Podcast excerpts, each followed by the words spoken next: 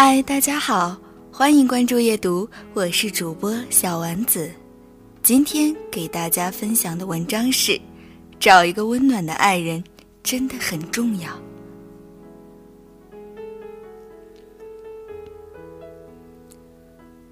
有人说，因为世间女子都爱听甜言蜜语，所以才练就了男人的嘴皮子。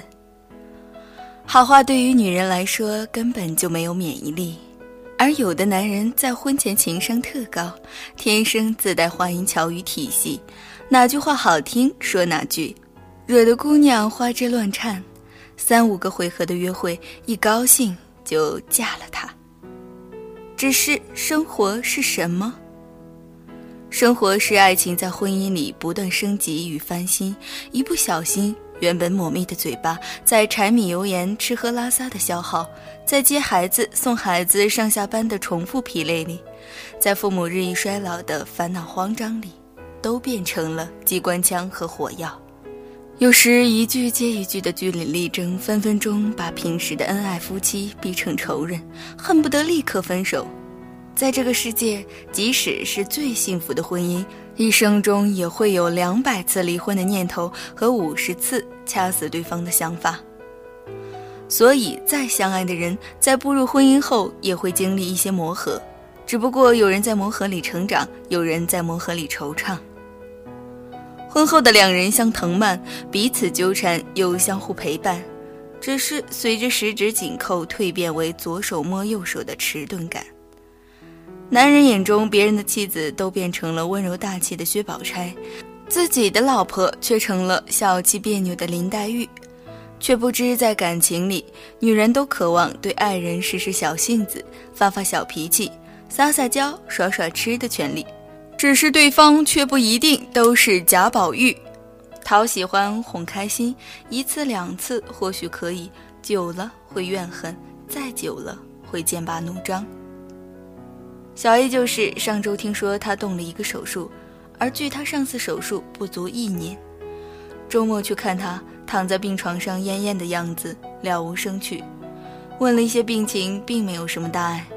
刚好医生查房告诉他，这病怕生气，心胸要开阔，多锻炼，恢复更理想。他苦笑。我欲言又止。小 A 生活优越，家境良好，老公也无眼疾与恶习，在公司里她有淡泊名利，这些过滤了吧？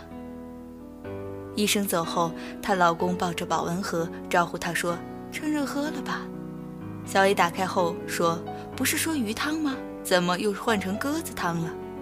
朋友说：“多喝鸽子汤刀口不疼，鱼汤以后再喝。”可我不想喝太油的东西，你怎么不征求我的意见呢？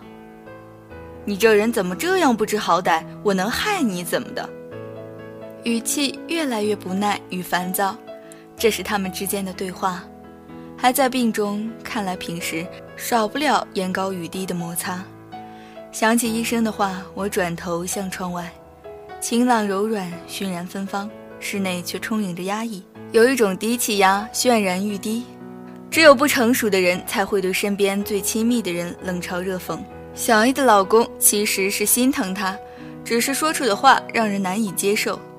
打败爱情的其实不止恶语，有时沉默更让人心寒。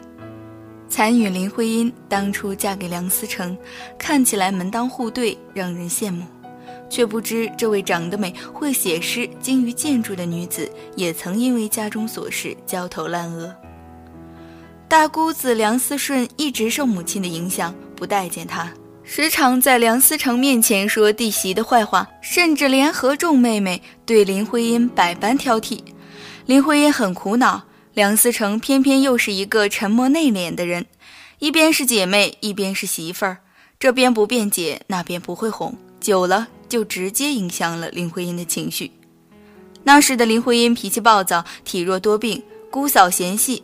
梁思成的高智商低情商让他怀疑他的爱，想起徐志摩曾经对自己的百般体贴与热烈追求，难免心头懊悔自己做错了人生中最重要的选择。他的弟弟林轩说，梁思成的沉默令姐姐非常反感，郁郁寡欢下，林徽因缠绵病榻，去世时年仅五十一岁。奥里森·马登在这一生为自己而活里写道。男人在一段浪漫的追求之后，将一个原本快乐、漂亮、善良且充满活力的女人娶过门之后，却让她的精神备受打击，用冷漠与折磨对待她的爱意，摧毁她的幸福。梁思成很爱林徽因，只是他在这场姑嫂战争中的沉默，让他看不到希望，就像当初梁母反对自己，他不敢违母命是一样的。其实，做一个温暖的爱人。并不难，只要心存爱意、有责任心、语言丰富幽默一些就足够了。因为对方要的并不多。我曾在一辆公交车上看到一对因为选择吃饭的恋人，由小声商量到大声争执，又互不理睬，怄着气，一路无语。